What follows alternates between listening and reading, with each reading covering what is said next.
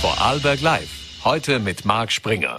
Recht schönen guten Nachmittag zu Vorarlberg Live am Dienstag, dem 13. September. Heute unter anderem bei Vorarlberg Live zu Gast die Influencerin und Bloggerin Linda Meixner, mit der wir über ihren Digital Detox sprechen wollen und die unter anderem ein Offline-Institut gegründet hat. Zudem auch noch zu Gast Christoph van Dellen, er ist der Präsident der Vorarlberg Apothekerkammer, mit dem wir über den aktuellen Stand der Medikamentenknappheit sprechen wollen. Doch jetzt wollen wir mit einem anderen Thema beginnen. Gerald Knaus ist Mitgründer und Vorsitzender der Denkfabrik Europäische Stabilitätsinitiative. Zudem ist er Soziologe und Migrationsforscher und ihn darf ich jetzt via Zoom recht herzlich begrüßen. Vielen Dank, Herr Knaus, dass Sie sich die Zeit genommen haben. Guten Tag, das freut mich sehr. Dankeschön. Herr Knaus, äh, die, die Asylzahlen lagen im Juli auf dem Niveau des Rekordjahres 2015. Also vom Jänner bis inklusive Juli dieses Jahres zählte das Innenministerium 41.909 Asylanträge in Österreich. Kann man das auf, kann man diesen Anstieg auf die Rückkehr oder die Teilrückkehr aus der Corona-Pandemie, kann man das mit dem zusammenhängen oder lässt sich da vieles durch den Krieg in der Ukraine erklären, dieser Anstieg? Also in der Debatte über Migration habe ich manchmal das Gefühl, es geht uns wie den fünf Blinden, die versuchen, den Elefanten zu beschreiben. Und der eine beschreibt den Rüssel und der andere das Bein und der dritte den Schwanz und der vierte den Bauch. Und dann versucht man zu sagen, was ist dieses Tier? Und natürlich können sie sich nicht einigen. Wir müssen einen Gesamtüberblick haben, was passiert eigentlich an den Grenzen Europas? Und eine zweite Frage, was passiert in Österreich? Und wenn wir objektiv sehen, was passiert an den Außengrenzen der Europäischen Union, dann ist die einfachste Feststellung zu sagen, es kommen in diesem Jahr nicht mehr Menschen irregulär in die Europäische Union als in den vier Jahren davor. Es kommen bis Ende August weniger nach Spanien über das westliche Mittelmeer. Es kommen mehr nach Italien als im letzten Jahr. Bis jetzt äh, etwas über 40.000. Es kommen sehr wenige nach Griechenland. Das waren in diesem Jahr unter 10.000 in den ersten acht Monaten. Und es kommen relativ viele nach Zypern, nur betrifft das Österreich nicht, weil die Menschen auf der Insel festsitzen. Das heißt, wir haben objektiv nicht mehr Menschen, die in die Europäische Union kommen. Wir haben nicht mehr Syrer, nicht mehr Afghanen, die in die EU kommen. Wir haben aber in Österreich mehr Anträge. Und die Antwort liegt darin, dass sich in den letzten zwölf Monaten noch mehr Menschen auf den Weg gemacht haben, die bereits in der Europäischen Union waren, in Griechenland oder auf dem Balkan und die in den letzten zwölf Monaten aus verschiedenen Gründen, unter anderem auch der griechischen Politik, die Lage in Griechenland für Asylwerber äh, immer, äh, immer mehr Druck aufzubauen. Mhm. Aus diesen Gründen haben die sich auf den Weg gemacht. Und in Österreich kommen sie an, weil in Österreich an den Grenzen kontrolliert wurde. Und wer dort aufgefasst wird, der muss einen Asylantrag stellen, auch wenn diese Person gar, kein, äh, gar keine Absicht hat, in Österreich zu bleiben. Viele, die da einen Antrag stellen, ziehen dann nach kurzer Zeit ohnehin nach Frankreich, Deutschland oder in andere Länder weiter. Also mhm. wir haben nicht viel mehr irreguläre Migration in die EU. Das ist so wie in den letzten Jahren. Und wir haben mehr Menschen, die in Österreich einen Asylantrag stellen, wo nicht klar ist, wie viele davon in Österreich bleiben werden. Mhm. Ein Grund für die große Flüchtlingsbewegung 2015 war ja auch, dass die Lage in den Camps so verheerend war. Also, und dass zum Beispiel das World Food Program äh, schon beklagte, dass es zu wenig Essen gibt. Ist das heute besser? Also wir, wir haben ein erstaunliches Phänomen, dass in der Europäischen Union in manchen Mitgliedstaaten heute die Lage von Asylwerbern, aber auch von anerkannten Flüchtlingen so schlecht ist, dass deutsche Gerichte, deutsche Verwaltungsgerichte in Entscheidungen im letzten Jahr davon gesprochen haben, dass man Menschen nicht in diese europäischen EU-Mitgliedstaaten zurückbringen kann. Also das, was Sie beschreiben, damals ging es ja um Lager im Libanon, in Jordanien. Mhm. Jetzt reden wir aber davon, dass äh, Gerichte in, in Niedersachsen oder, oder in anderen deutschen Bundesländern sagen, Griechenland oder sogar schon in einem Fall Italien behandeln Asylsuchende oder behandeln äh, anerkannte Flüchtlinge so, dass man nicht ihnen zumuten kann, zurückgebracht zu werden. Und das ist absurd und extrem beunruhigend, denn natürlich gibt es in der EU Standards, die gelten. Aber das ist eine Strategie, äh, Menschen in manchen Ländern so zu behandeln, dass sie weiterziehen.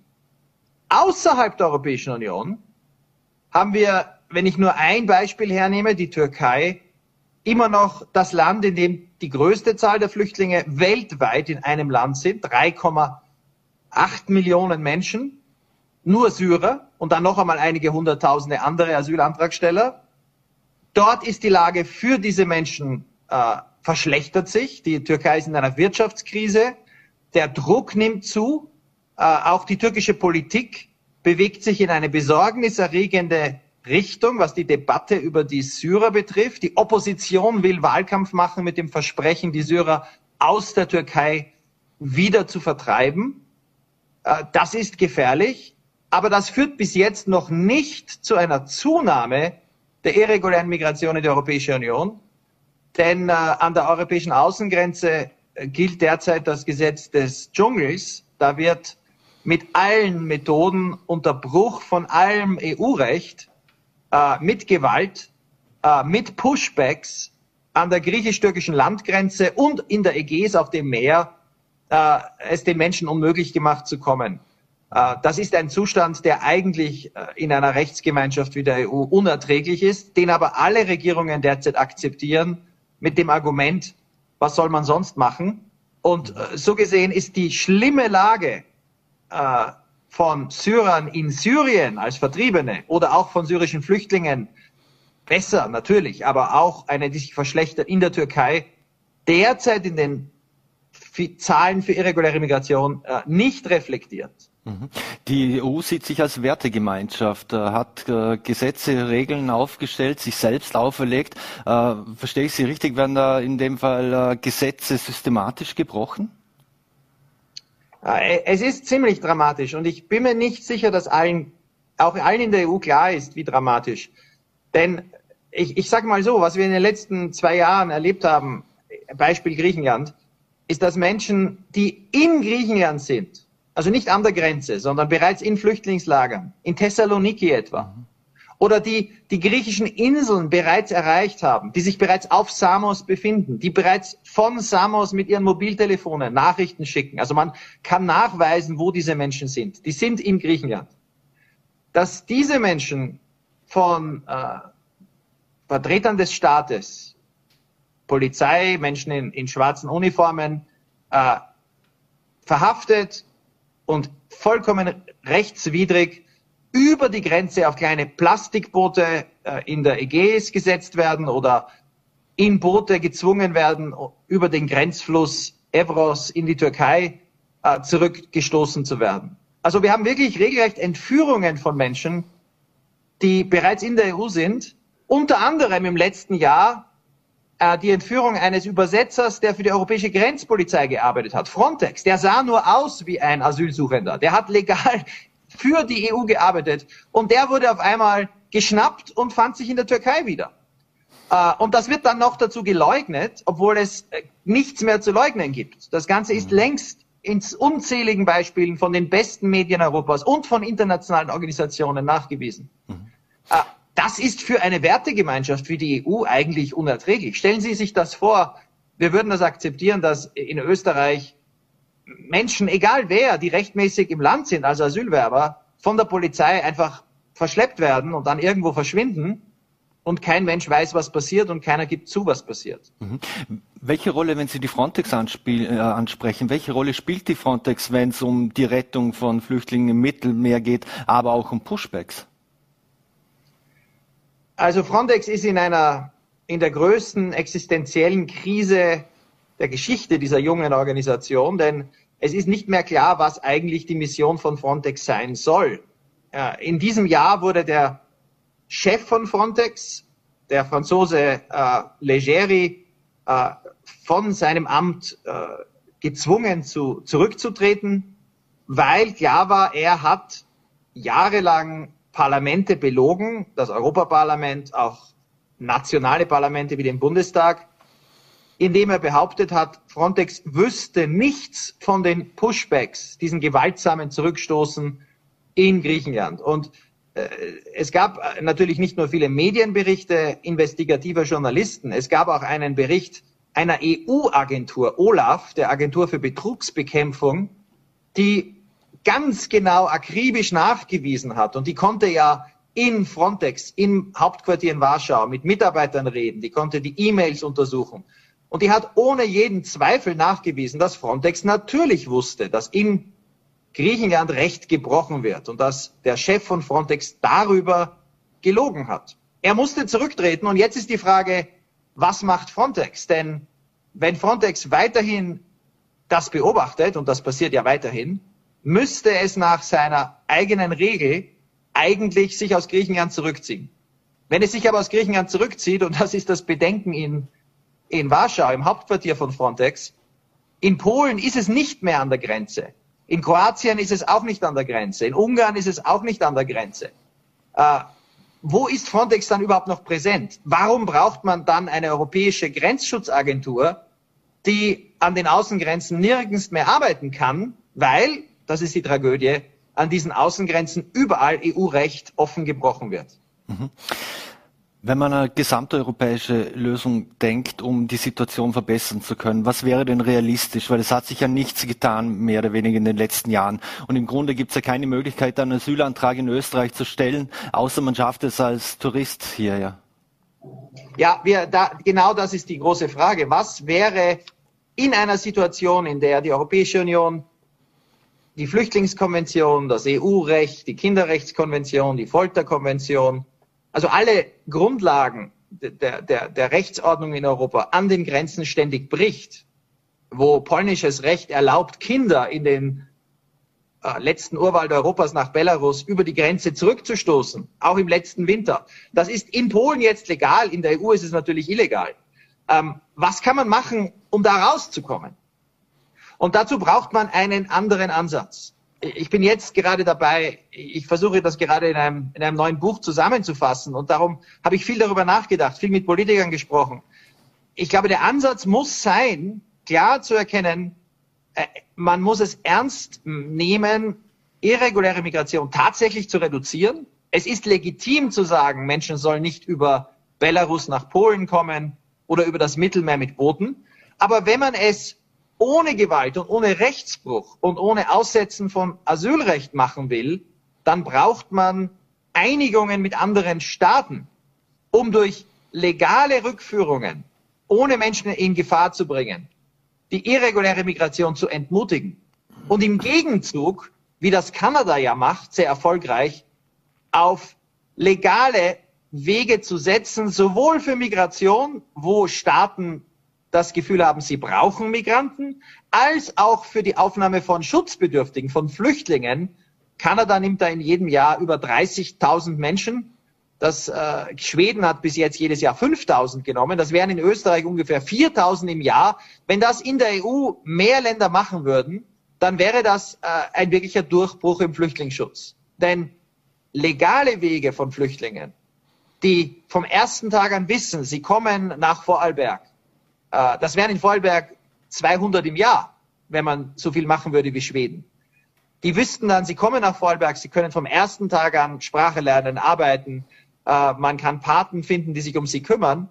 Äh, dieses System wäre um vieles humaner. Aber dafür braucht man Verhandlungen, Einigungen und vor allem ein Gefühl, dass der jetzige Zustand nicht akzeptabel ist. Und ich glaube, gerade Österreichs Regierung hat ein Interesse daran, dass sich dieser Zustand, der dann wenigen Ländern wie Österreich, die sich noch im Land an das Recht halten, äh, natürlich diese Länder sehr attraktiv macht für Asylanträge, dass dieser Zustand in der EU nicht so bleiben darf. Aber wie beurteilen Sie die Asylrechte in Österreich im Vergleich zu anderen äh, EU-Ländern? Äh, sind die zu streng? Sind sie fair? Sind sie zu lasch? Äh, wenn man die, zum Teil an die verbale Rhetorik denkt, äh, wird es ja schon ganz schwierig. Ähm, auch und auch wenn man an Abschiebe, Abschiebetragödien wie zum Beispiel äh, der Fall der 13-jährigen Tina in Wien äh, zurückblickt. Ja, ich glaube, dass es auch hier wichtig ist, von einer rein emotionalen Debatte wegzukommen. Es gibt zwei entgegengestellte Emotionen. Die eine ist die Emotion derjenigen, die sagen, Abschiebungen sind grundsätzlich falsch, nie eine Abschiebung. Aber ohne Abschiebungen äh, gibt auch Asyl keinen Sinn, denn wenn alle Leute, die irregulär kommen oder kommen, ohnehin bleiben dürfen, wozu machen wir dann Asylverfahren? Aber, aber, aber, hm. es gibt die andere Seite, die sagt, Abschiebungen müssen immer durchgesetzt werden äh, zur Abschreckung. Und da kann man einfach sagen, das funktioniert nicht. Äh, die meisten, äh, die nach Österreich oder nach Deutschland oder Frankreich oder Italien, das ist überall gleich, kommen, irregulär, bleiben. Und wenn man dann zur Abschreckung sagt, man entwurzelt jetzt Kinder oder bereits integrierte Menschen, die bereits jahrelang hier sind, dann stellt sich erstens die praktische Frage, wen soll das abschrecken? Das ist ja keine Abschreckung. Äh, aber zweitens, warum schafft man dann zusätzliches sinnloses Leid? Also ich glaube, es ist sinnvoll, hier pragmatisch zu sagen, Abschreckung, Abschiebungen sind wichtig als Mittel humaner Kontrolle, aber sie sind ein sehr begrenzt einzusetzendes Mittel. Am besten funktionieren sie, wenn Verfahren schnell sind. Also Georgier etwa können legal einreisen. Jeder Georgier kann visafrei nach Österreich reisen. Warum bieten wir nicht auch mehr, An mehr Angebote für Arbeitsmöglichkeiten für Menschen aus Georgien, aus Moldau, so wie jetzt bei den Ukrainern? Wir brauchen ja Menschen, die legal hier arbeiten. Das ist ja die erste Sorge fast aller Mittelbetriebe in Deutschland, in Österreich, in vielen Ländern Europas, der Arbeiterkräftemangel. Ähm, also schaffen wir legale Wege, aber wer dann kommt und äh, irregulär hier ist, der sollte abgeschoben werden. Nur eben schnell und nicht nach fünf Jahren und nicht, wenn dadurch Kinder, die eigentlich hier aufgewachsen sind, entwurzelt werden. Äh, aber zur ersten Frage. Insgesamt funktioniert das Asylsystem in Österreich und das sehen wir einfach an den Zahlen. Wir haben in den letzten vier Jahren, 2018, 19, 20, 21, die vier Jahre als Sebastian Kurz der bestimmende Politiker in Österreich war, in Österreich Anerkennungszahlen gehabt, pro Kopf die höchsten in der Welt. Also es gibt kein Land weltweit, wo in Asylverfahren so vielen Menschen Schutz gewährt wurde wie in diesen Jahren 18, 19, 20, 21 in Österreich. Äh, wenn die gesamte EU so vielen Menschen in Bezug auf die Gesamtbevölkerung der EU Schutz gegeben hätte wie Österreich, also sich so verhalten hätte wie Österreich in diesen Jahren der Ära Sebastian Kurz, dann wären das über 800.000 äh, äh, positive Entscheidungen äh, gewesen äh, im Jahr. Also eine, eine enorme, enorme äh, Verbesserung im Gegensatz zu heute. Also in Österreich war Österreich von dieser Zahl nicht überfordert ist aber ein Beispiel dafür, dass wenn der Rechtsstaat funktioniert, die Rhetorik der Politiker alleine äh, noch nicht genügt, um Gerichte, Asylbehörden, die Zivilgesellschaft, die Verwaltung, äh, die Helfer, äh, ja, die, die Bürgermeister und die äh, Politiker in den Bundesländern davon abzuhalten, EU-Recht anzuwenden. Und das ist hier passiert und darauf kann Österreich auch stolz sein. Mhm. Jetzt gibt es in Österreich aktuell die große Diskussion, weil äh, Asylwerber, die mindestens sechs Monate hier ihren Wohnsitz schon haben, 500 Euro Klimabonus bekommen. Äh, da ist natürlich die, die FPÖ äh, federführend, die, die, das, die das stark kritisiert. Ist es so, dass Flüchtende wirklich vom, vom, vom österreichischen Sozialsystem angelockt werden oder ist das im Prinzip politischer Populismus? Also ich, glaube, wovon Flüchtlinge angelockt werden, ist etwas viel Fundamentaleres. Das sind nicht 100 Euro hier oder 200 Euro dort, von denen man ja vorher, das weiß ja niemand im Detail. Äh, und äh, in dem speziellen Fall kann ich mich daran erinnern, ich lebe ja jetzt nicht in Österreich, aber aus der Ferne habe ich das verfolgt, dass ja die gesamte Regierung das beschlossen hat, ohne große Kontroverse. Auch die ÖVP hat das ja mitgetragen, soviel ich weiß. Äh, das ist jetzt da wird jetzt versucht, ein Thema aufzubauen, das diese Wichtigkeit nicht hat. Viel wichtiger ist etwas Grundsätzliches, dass man in Österreich als Asylsuchender damit rechnen kann, ein faires Verfahren zu bekommen.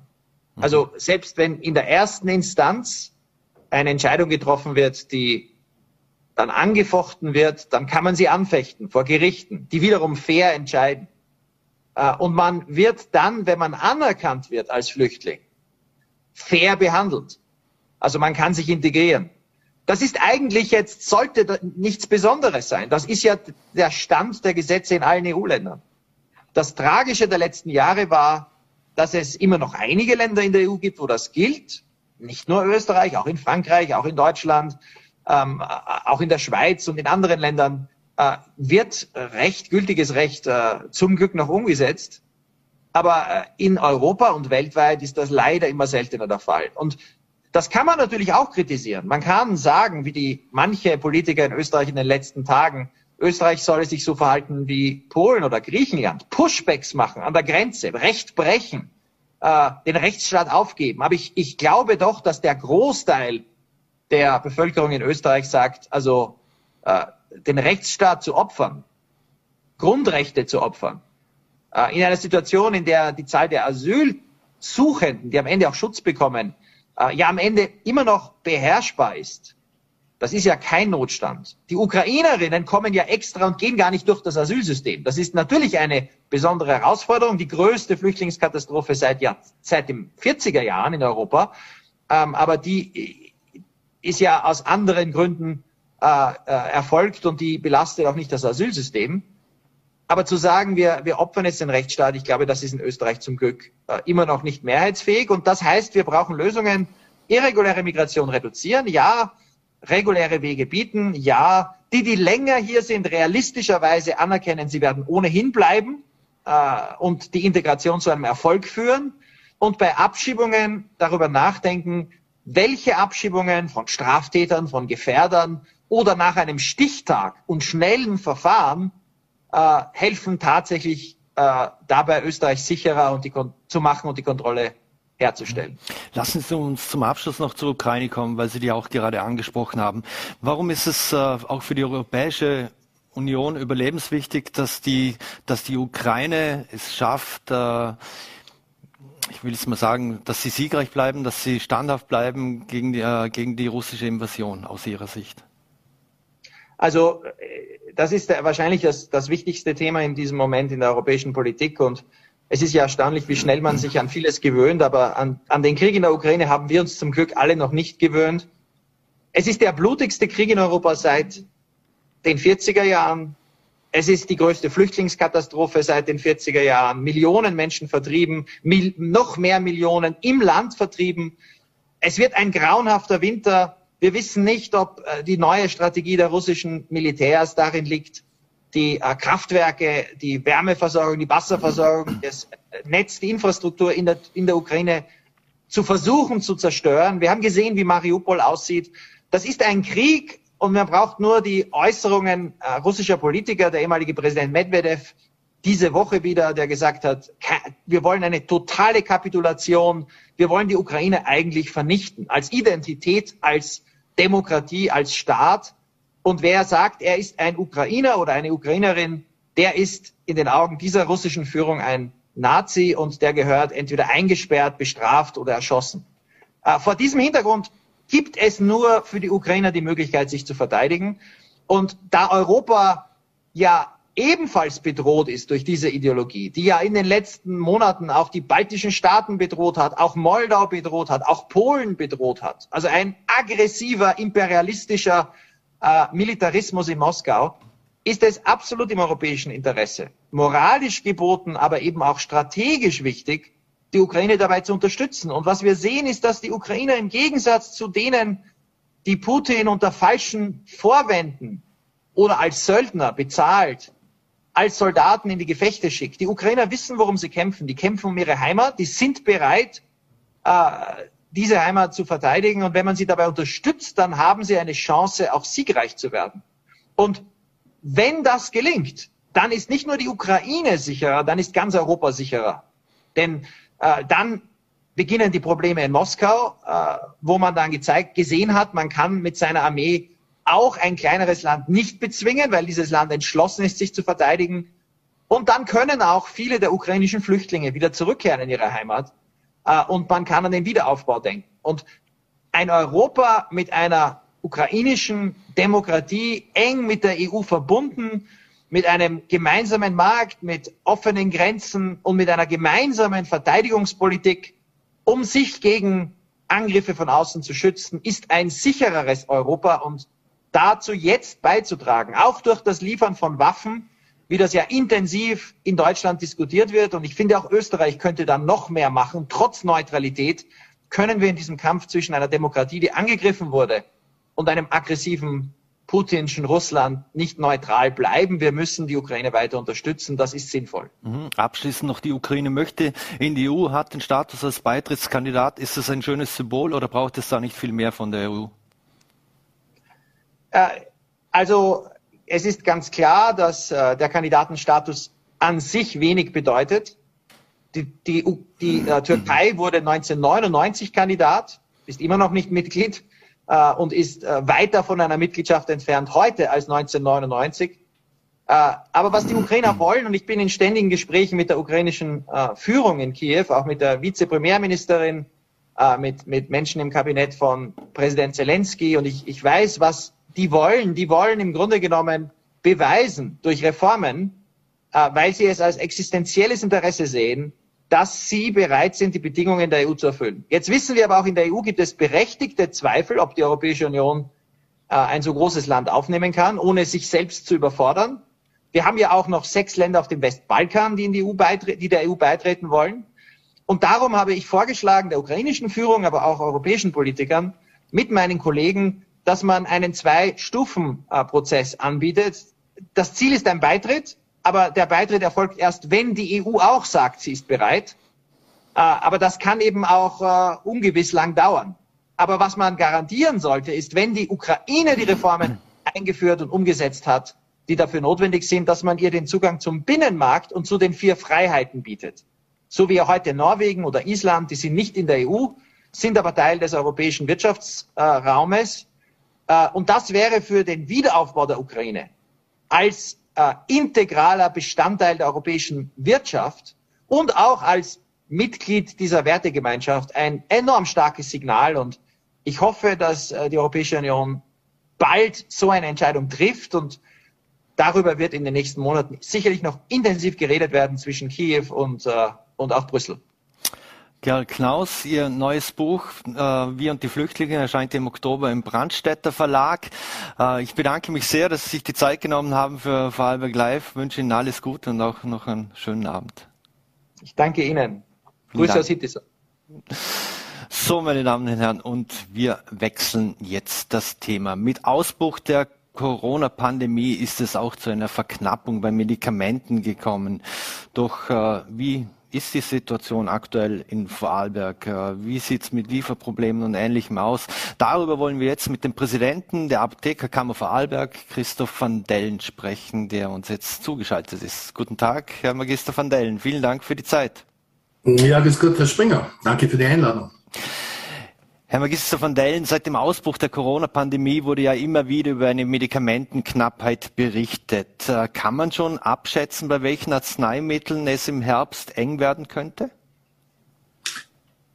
Das kann man eigentlich nur sehr schwer, weil wir eigentlich nicht wissen, äh, wo es zu einer Verknappung kommt oder warum es zu einer Verknappung kommt. Lassen Sie mich vielleicht mal ganz kurz ausholen, äh, wie, wie so etwas passieren kann. Wir haben in den letzten Jahrzehnten äh, durch Auslagerungen in den asiatischen Bereich, in den asiatischen Raum, aufgrund eines Preisdrucks, der entstanden ist, äh, weil eben Firmen immer noch günstiger, noch preiswerter Medikamente produzieren möchten, äh, haben wir das Produktion sehr stark ausgelagert in den asiatischen Bereich. Dort werden inzwischen bis zu 90 Prozent unserer Medikamente, also der Wirkstoffe, aber auch der Hilfsstoffe produziert.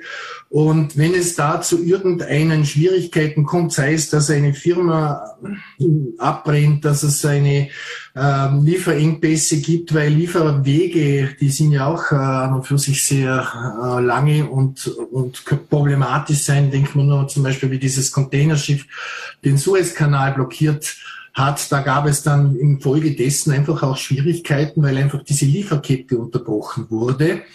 Und äh, dann können wir eigentlich nicht voraussagen, warum oder weshalb irgendein Präparat, irgendein Medikament fehlt.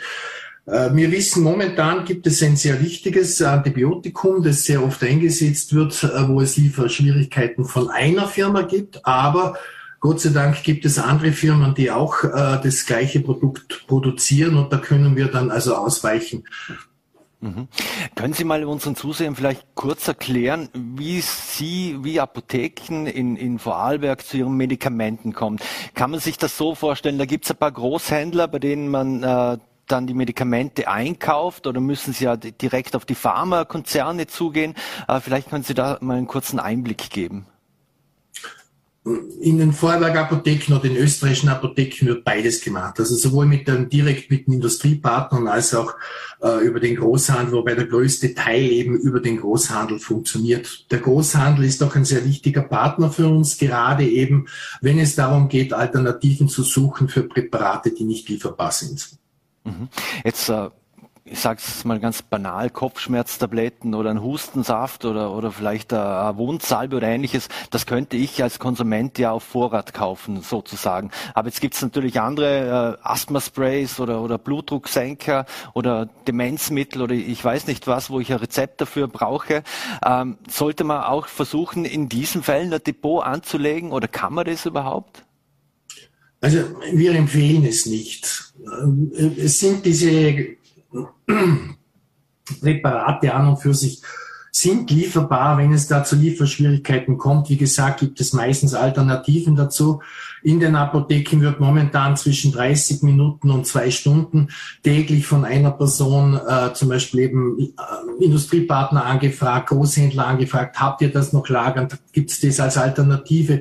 Können wir das machen? Wenn wir das gefunden haben, müssen wir den Arzt informieren, dass wir eine Alternative gefunden haben. Da müssen wir, falls wir das importieren müssen, auch das passiert, dass wir es aus Deutschland zum Beispiel importieren, da müssen wir den Sozialversicherung, äh, mit der Sozialversicherung reden und äh, schauen, ob die Kostenübernahme auch funktioniert für ein ausländisches Produkt.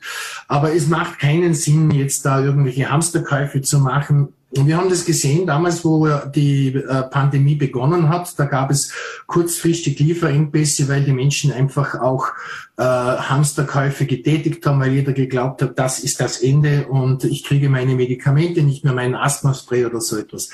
Also das macht keinen Sinn, sondern es würde wahrscheinlich die Situation noch verschärfen. Weil Sie es gerade angesprochen haben, äh, da muss man dann abklären mit den Sozialversicherungen, ob die die Kosten oder ähnliches übernehmen. Also ich kann nicht, wenn Präparat A nicht da ist, dann kann ich nicht einfach, äh, können Sie nicht einfach Präparat B an den äh, Patienten sozusagen weitergeben. Heißt das, da ist die Politik aufgerufen, sei es in Österreich als auch auf EU-Ebene hier endlich einen Handlungsspielraum einzuräumen? Definitiv. Also wir können momentan haben wir ein sehr schwieriges Prozedere, einen Wirkstoff, also eine, ein Präparat A gegen ein Präparat B um zu, auszutauschen. Ähm, also es gibt den sogenannten Notfallparagraphen, der gehört unserer Meinung nach erweitert. Das heißt einfach, dass ich automatisch dem Patienten, wenn Präparat A nicht lieferbar ist, das Präparat B geben kann, ohne dass ich jetzt den Arzt informieren muss, ohne dass ich die Sozialversicherung nachfragen muss, ob die Kosten auch übernommen werden. Mhm. Wie sieht es eigentlich mit Medikamenten für Kinder aus? Die sind ja oft auch sehr speziell, weil die natürlich andere Dosierungen etc. haben oder Säfte. Äh, äh Gibt es da eine Knappheit oder, ist, oder kann man da entwarnen? Na, da kann man das definitiv entwarnen. Ähm, wir haben zwar die Situation, dass äh, circa 60 Prozent äh, sowohl das Ibuprofen, also das ist ein Schmerzmittel, der auch in Kindersäften, Fiebersäften zum Beispiel vorkommt, als auch Paracetamol, äh, das ebenfalls ein fiebersenkender Saft für Kinder ist, äh, dass diese dass bis zu 60 Prozent des Wirkstoffs eben im asiatischen Bereich produziert werden, aber ähm, langfristiges Ziel muss sein, dass wir diese Produktion wieder zurückholen nach Europa, dass wir ähm, da unabhängiger werden von diesen einzelnen Ländern, weil man sieht ja anhand des Gasstreites, den wir momentan haben, wie das passieren kann, wenn man sich mit einem Land zu sehr auf ein Land konzentriert als Produktionsstätte. Mhm. Jetzt ist ja so, weil Sie sagen, die Produktion zurückholen. Viele innovative Produkte werden ja nach wie vor in Europa oder auch in den USA hergestellt und produziert. Nur ist eben die Frage der Komponenten oft offen, weil die ja nicht oftmals äh, in, in die in, auf diesen Kontinenten, sei es in der EU oder auch äh, in Nordamerika, in den USA vorhanden sind. Also das heißt äh, im Prinzip wirklich zurückschauen, auch dass man die Komponenten in dem Fall aus, aus der, auf dem eigenen Kontinent herstellen kann und bekommt? Das wäre das Ziel, das wäre vernünftig. Einfach äh, die breiter streuen, die Produktionsstätten breiter streuen, auch innerhalb der EU, damit eben man sich nicht so sehr in eine Abhängigkeit begibt. Mhm. Was würde das oder was die Knappheit, was bedeutet sie aktuell für die Preissituation bei Medikamenten, als auch was, wenn sie in die Zukunft blicken müssen und wir, wir stellen und produzieren diese Medikamente in Europa wieder her. Jetzt weiß man, sind die Produktionskosten oft, oft höher. Ähm, glauben Sie, also müssen wir damit rechnen, dass die Preise insgesamt auch für Medikamente steigen oder sind sie auch schon nachhaltig gestiegen? Nein, wir haben in Österreich ein Preisbindungssystem. Ähm, ist vielleicht auch ein eine Sache in Europa. Äh, es gibt es nicht überall eine Verknappung eines bestimmten Wirkstoffes, sondern es gibt äh, äh, Länder innerhalb der EU, gibt es auch kein einheitliches Preisgefüge. Das heißt, äh, Österreich ist zwar ein sehr reiches Land, aber hat die niedrigsten Arznei oder gehört zu den niedrigsten Arzneimittelpreisländern. Das bedeutet, bei uns sind die Medikamente recht günstig für die Sozialversicherungsverband und die Industrie hat natürlich ein Interesse, möglichst viel zu verdienen. Daher werden dann Länder, wo sie mehr verdienen können, an einem Präparat viel eher und lieber beliefert als ein Land, das eben nicht so viel zahlt für das gleiche Präparat. Ähm, also die Preise sind nicht, nicht höher geworden. Natürlich muss man damit rechnen, wenn äh, die Wirkstoffe, Hilfsstoffe und so weiter in Österreich oder in Europa produziert werden, dass dann zu einer Verteuerung kommt der Wirkstoffe und damit auch wahrscheinlich zu einer Verteuerung der Präparate. Also dann wird halt es auch vielleicht ein Österreich weiter beziehungsweise ein EU-weiter Preis geben. Das wäre eigentlich das Ziel, um eben solche Ungleichheiten auch zu verhindern. Mhm. Abschließend noch, jetzt weiß man jetzt im, im Netz äh, im, werden viele Medikamente etc. angeboten. Äh, warum ist da unbedingt davon abzuraten, dass man sich Medikamente irgendwo auf einer digitalen Plattform kauft? Naja, Sie haben keine Möglichkeit, also Sie haben keine Möglichkeit zu überprüfen, ob da auch drinnen ist, was da drauf steht. Äh, in den Präparaten, in den Medikamenten, die wir abgeben, sei es vom Kopfschmerzmittel über den Nasenspray, hat jede Packung eine eigene einen eigenen QR-Code, äh, das hat eine eigene Registrierungsnummer, ist registriert in Europa. Sobald ich das Präparat zum Beispiel abscanne, wird dies, äh, kriegt ihr eine Mitteilung, aha, dieses Präparat wurde in der Kurapotheke in Schruns verkauft. Ähm, das ist also schon ein äh, zentrales Register, das in Österreich sehr gut funktioniert. Also wir wissen, was drinnen ist, weil der Hersteller muss ja auch den Beweis dazu liefern. Äh, Im Internet selber wissen Sie nicht, was Sie kaufen. Wir haben da so äh, Probeeinkäufe gemacht und da waren in 90 Prozent aller äh, Präparate, die wir gekauft haben, war nicht das drinnen, was drinnen sein sollte. Es waren sogar Sachen drinnen, die gefährlich werden hätten können. Mhm. Eine letzte Frage noch. Ab 2025 gibt es eine neue EU-Verordnung. Da geht es um äh, Nutzenbewertung von Arzneimitteln und Gesundheitstechnologien. Äh, was für Hoffnungen haben Sie mit dieser oder wie sehen Sie diese EU-Verordnung? Naja, ich, ich, sehr ambitioniertes Team 20, äh, Ziel 2025. Also ich denke, dass wir werden zumindest, oder ich hoffe, wir werden bis dorthin zumindest eine zentrale Datenbank haben, auf der man dann einfach einmelden kann, wenn es irgendwo Versorgungsengpässe gibt äh, oder Lieferschwierigkeiten gibt, äh, dass man sich die europäischen Länder untereinander helfen können. Wenn das erreicht wird bis 2025, dann haben wir schon viel erreicht. Apothekerkammerpräsident Christoph van Dellen, vielen Dank, dass Sie sich die Zeit genommen haben für Vorarlberg Live. Ich wünsche Ihnen einen schönen Abend und alles Gute. Ich bedanke mich und wünsche das Gleiche. Dankeschön. So, meine Damen und Herren, und wir wechseln noch einmal das Thema. Linda Meixner ist vielen als Influencerin bekannt, sie ist aber auch Unternehmerin und hat nach einer Digital Detox Phase ein eigenes Offline-Institut gegründet. Was steckt dahinter? Darüber sprechen wir jetzt mit der Montafonerin, die uns live via Zoom zugeschaltet ist. Hallo, Linda. Grüß dich. Grüß dich. Linda, ich habe es gerade angesprochen, Sie haben ein Offline-Institut gegründet. Jetzt sind Sie selbst Bloggerin und Influencerin. Was ist denn da der Hintergrund dazu? Ja, ich beschäftige mich jetzt ziemlich lang schon mit dem ganzen Thema, mit dem Thema digitale Balance. Und ungefähr vor zwei Jahren habe ich darüber meine Masterarbeit geschrieben und eben diesen Selbstversuch gestartet, 66 Tage ohne Smartphone in der Zeit mich nur psychotherapeutisch praktisch begleiten lassen und um den Schlaf analysiert. Und aus dieser Zeit heraus äh, habe ich gemerkt, äh, ich bin nicht alleine mit den Themen, die da aufgekommen sind. Und meine Vision ist, irgendwann einmal ein Offline-Institut zu gründen, das sich äh, auf Basis von Wissenschaft mit ähm, einer digitalen, nachhaltigen digitalen Balance beschäftigt. Mhm. So ja. kann man das ein bisschen erzählen. Wie, war, wie waren denn diese 66 Tage, wenn man ihnen davor gefolgt ist auf Instagram oder ähnlichen Plattformen, waren sie ja immer sehr, sehr aktiv und sehr präsent. Und wenn man sich jetzt vorstellt, von einem Tag auf den anderen mehr oder weniger, äh, da ist man offline. Äh, wie, war, wie war diese Erfahrung für Sie? Also ich glaube, ich sage immer, der Prozess äh, ist ohne Anfang und Ende für mich. Ich glaube, da ist bis heute noch schlägt sich das nieder in meinem Leben. Und es ist echt so eine Phase, zu Anfang ist es im Zug, dann gibt es eine Phase, wo die Sinne intensiver werden, wo man wieder ein Zeitgefühl kriegt, wo man, ja, die Kreativität wird gesteigert, man lebt wieder mehr im Hier und Jetzt. Aber es ist schon nicht immer einfach, weil es dann doch auch eine soziale Isolation ist. Also es ist so, ja, es ist, es ist ein ganzer Weg gewesen, den ich da gegangen bin in den 66 Tagen.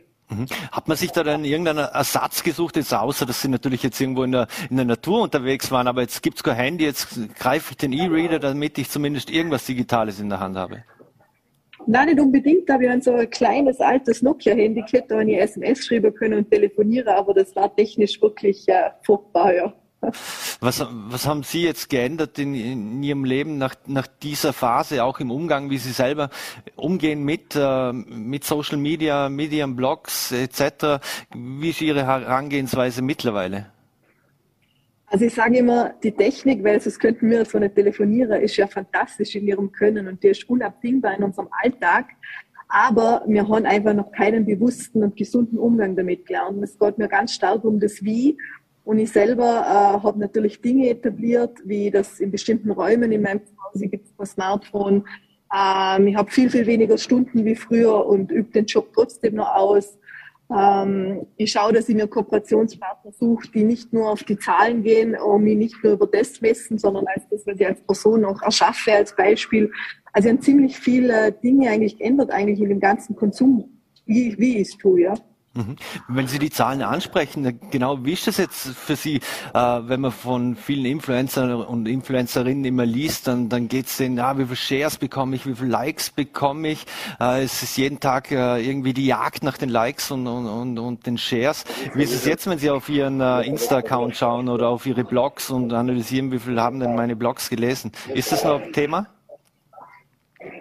Also ich glaube, das schwingt immer so ein bisschen mit, aber ich habe mir da selber sehr viel Druck genommen, weil das war eigentlich so ein Grund mit, äh, was macht es mit einem, wenn das Aussehen und das Ganze äh, zum Kapital des eigenen Unternehmens wird. Deshalb habe ich ja dann auch diese, äh, ja, diese Masterarbeit darüber geschrieben.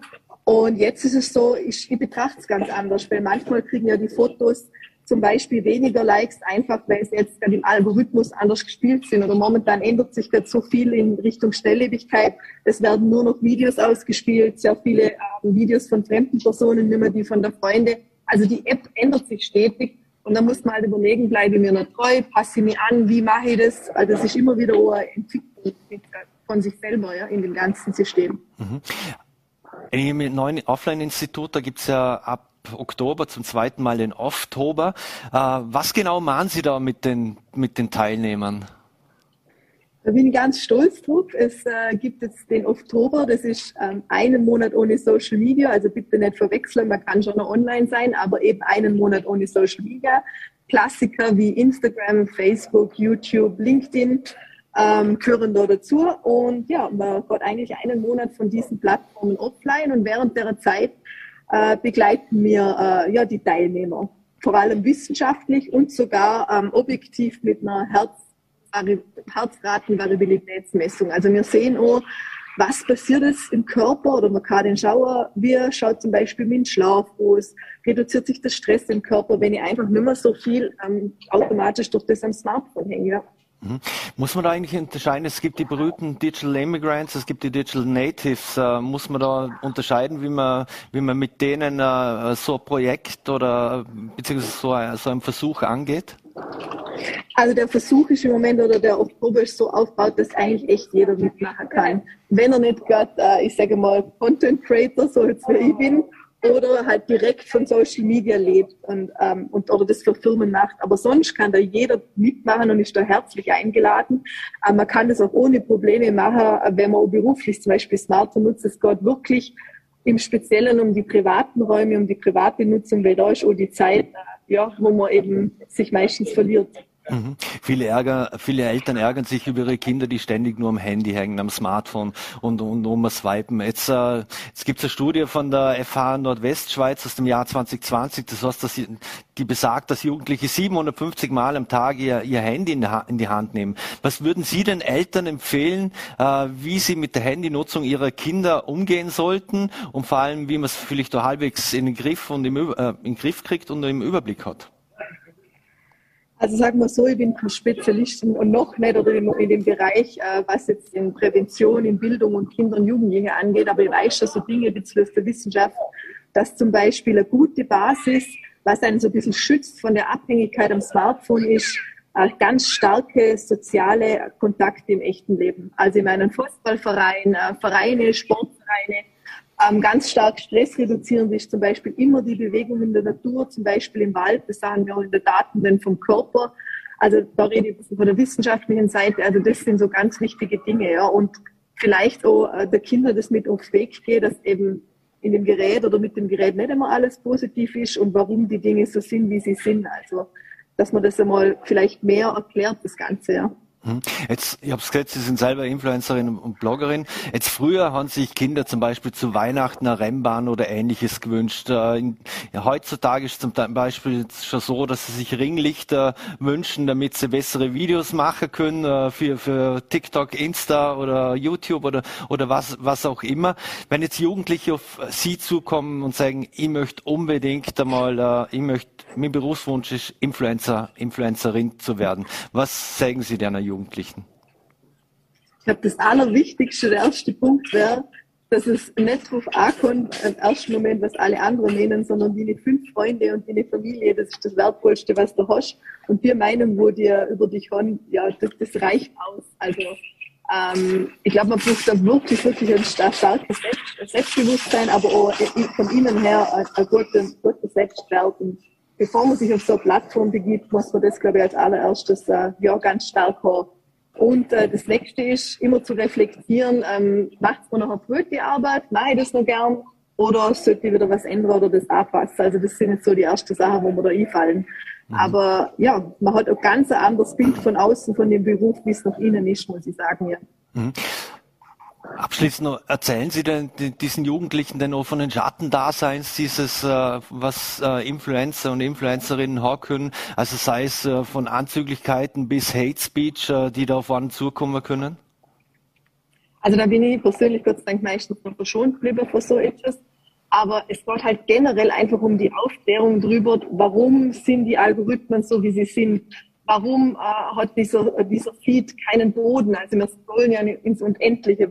Die Dinge sind ja so gemacht, dass sie uns süchtig machen. Und mit dem Blick muss man es einfach betrachten. Und da muss man noch viel, viel mehr drüber reden und aufklären, weil ich meine, ich habe jetzt eben die Daten angeschaut, wir sind im Jahr 2020 sieben Stunden online am Tag und das ist sehr viel Lebenszeit. Und in den sieben Stunden online, wo wir scrollen, das werden wir nicht erzählen, wenn wir irgendwann am Sterbebett legen, dass wir uns daran noch erinnern. Mhm. Eine letzte Frage noch. Im Oktober geht der Offtober los. Äh, wenn man da mitmachen möchte, wie kann ich mich da äh, bewerben sozusagen oder anmelden?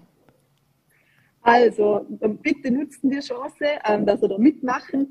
Wir haben auf unserer Website www.offline-institute.com kann man sich beim Oktober anmelden.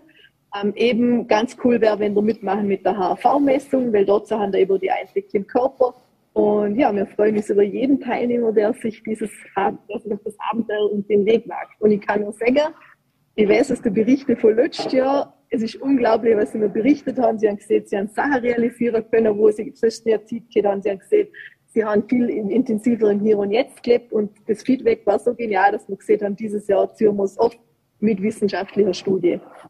Das klingt ja sehr schön. Linda Meixner, vielen Dank, dass Sie sich die Zeit genommen haben. Schöne Grüße ins Montafon und alles Gute auch im Oktober, wenn es wieder Digital Detox heißt. Danke, ich hoffe jetzt das ganze Büro ein voller Thema macht mit. Wir werden es versuchen. Es wird nicht ganz leicht in der Online-Redaktion, aber wir werden uns äh, so gut wie möglich anstrengen. Alles Vielen Gute Dank und für die Einladung. Danke. danke. Alles Ciao. Gute und schönen Tschüss. Abend. Ciao. So, meine Damen und Herren, und das war's schon wieder mit Vorarlberg Live. Wir bedanken uns fürs Dabeisein und fürs Einschalten. Äh, morgen geht's wieder weiter. Voller TV oder VNRT. Wünschen Ihnen einen schönen Abend und alles Gute.